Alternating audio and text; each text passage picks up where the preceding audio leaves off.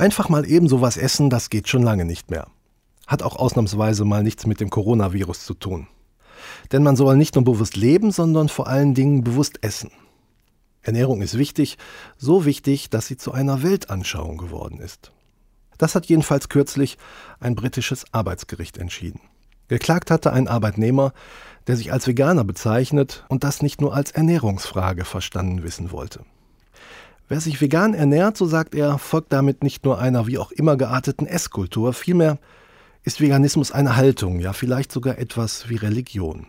Denn es prägt das gesamte Verhalten eines Menschen, seine Einstellung zum Mitmenschen, zur Umwelt und zum Klima. Vielleicht ist Veganismus ja sogar missionarischer als die Kirche.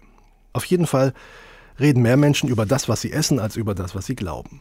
Dabei sind Essen und Religion nahe beieinander. In den Anfängen des Christentums hat sich beim Abendmahl alles ums Essen gedreht. Am Abendmahl durfte nur der teilnehmen, der getauft war. Weil aber immer viele kamen, die nicht getauft waren, hat man einfach ein Abendessen vorne weggeschaltet. Jeder brachte Speisen und Getränke von zu Hause mit und man ließ es sich vor dem Abendmahl gemeinsam gut gehen. Unabhängig übrigens von Herkunft, sozialer Stellung, Alter oder Geschlecht. Diese Zusammenkünfte, sie waren so attraktiv, dass die Essbewegung sich immer mehr ausbreitete. Und irgendwann war es dann soweit. Das gemeinsame Essen musste wegfallen, weil einfach zu viele Menschen teilnehmen wollten. Übrig blieb das Abendmahl der Getauften, bei dem man allerdings nicht satt wird. Wie auch bei einem kleinen Stück Weißbrot. Und wenn in Zeiten von Corona dann plötzlich auch noch die Gemeinschaft mit anderen Menschen wegfällt, macht es dann überhaupt noch Sinn, Abendmahl zu feiern? Oder anders gefragt, da es beim Abendmahl ja auch um die Verbundenheit mit Gott geht, lässt sich diese Verbundenheit nicht auch anders herstellen?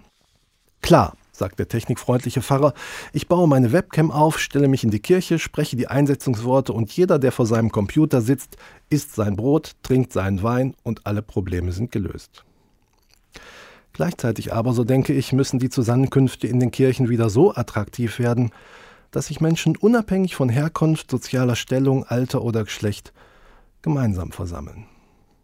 Und wenn es dann richtig gut läuft, dann wird man eines Tages beim Anblick einer Kirche sagen, komm, lass uns mal eben was Gutes essen gehen.